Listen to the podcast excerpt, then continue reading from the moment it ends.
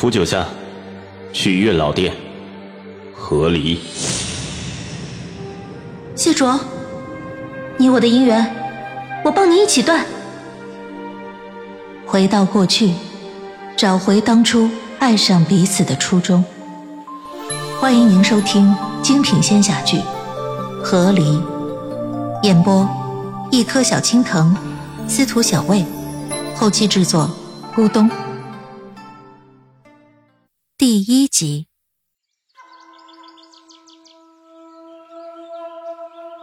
我和谢卓在不周山上干了一架，打的那山又歪了三分后，西王母终于同意我与他和离了。我他妈实在受不了了！当好友萌萌问我，我为什么和谢卓闹得这么难堪时，我终于忍无可忍，脱口而出道：“那盘菜，我他妈就是一定要放辣！”萌萌蒙圈的看着我。紧锁眉头，微张唇齿，状似痴呆，仿佛听傻了。啊！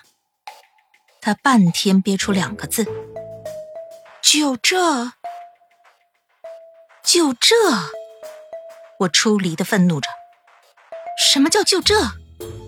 这五百年，只要在他谢卓的眼皮子底下，他不吃辣，我有吃过一口辣；他不喝酒，我能喝过一口酒。”这一天天的，府里的东西淡的不如去吃屎。五百年，我忍了五百年了，我就是想当着他的面吃口辣，这很过分吗？萌萌一言难尽的看着我，都成仙的人了，口腹之欲怎么还这么重？再有了，你要实在馋，你悄悄吃不就完了吗？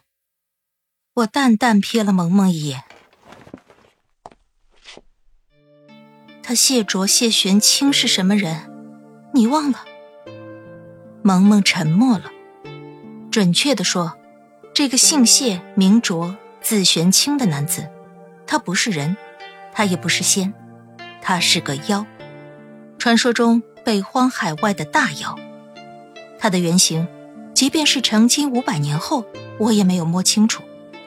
但我清楚的是，当年我要与他成亲时。昆仑虚上的诸位仙家都是肉眼可见的不同意，人人见我都会问上一句：“你知道他是什么人吗？”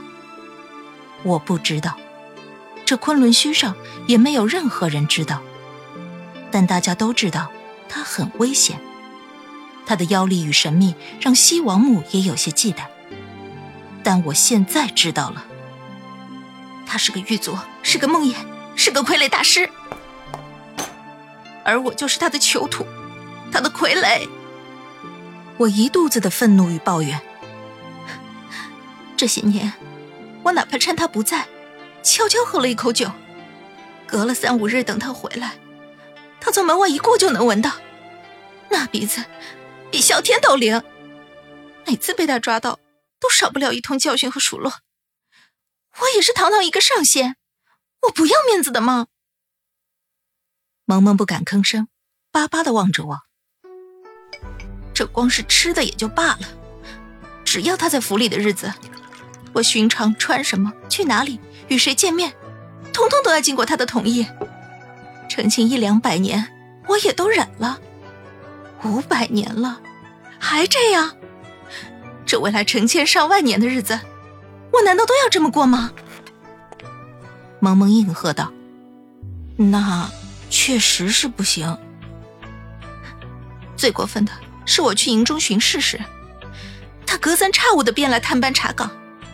就上个月，我在营中练兵，就和那新兵过了几招，就几招，被他看到了，结果那新兵的牙差点没被他打掉，还什么美其名曰帮我练兵，搞得我在营中被老将朝被新兵夺的，我这还怎么工作？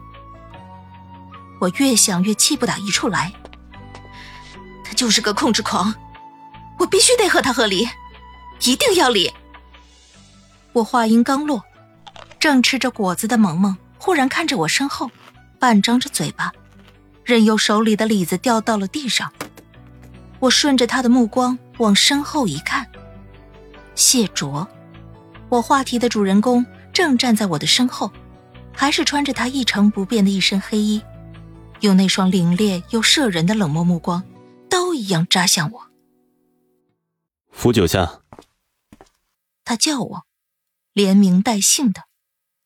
我撑住气场，回敬他以排山倒海的冷漠。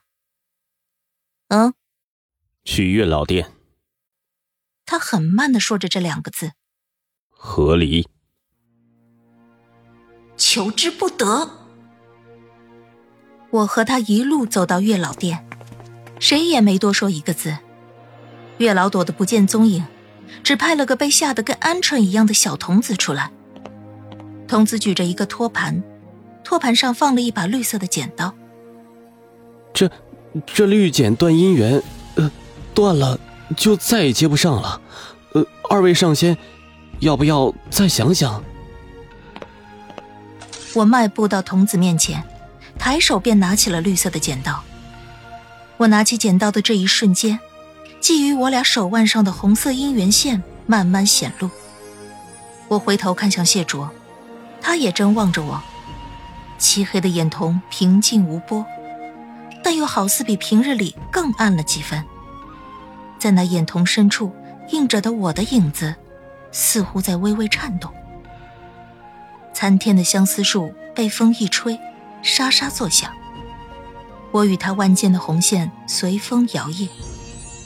五百年前，也是在这儿，我和他刺破了自己的掌心，令十指相扣，掌心相对，血脉相融，成姻缘之线，绕于彼此万间，已是从此往生，长相厮守，再不分离。而如今，我仰头看着谢卓，嘴唇动了动，到底是吐出了一句话来：“那盘菜。”我就是要放辣，放辣便不许吃。他给的回应也很快。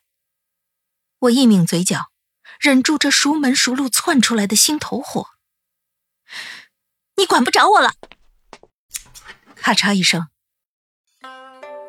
我用绿色的剪刀不费吹灰之力剪断了我们腕间的红线。风一吹，绕在腕间五百年的红线消散无形。谢卓终于垂下眼眸，看向我的手腕。他一张脸生得冷峻，唯独那眼上的睫毛如雨如扇。此时被阳光一照，在他眼下投出一片三角形的阴影，竟衬得他脸色有些苍白，也烘得他的情绪有些许孤独与苍凉。他当然该有点不开心。成了亲五百年，我见得最多的。便是他冷冷的对我说：“这不许，那不行。”他在生活的方方面面都充满了控制欲。他对自己设计的规矩与条例总是无比的在意。我如此干脆的剪了姻缘线，想来又是打破了他不少规划，惹了他不悦。不过，一如我对他说的最后一句话，他管不着我了，我也管不着他了。从此以后。一别两宽，各生欢喜。他的情绪与我无关，我更不用再受他的鸟气了。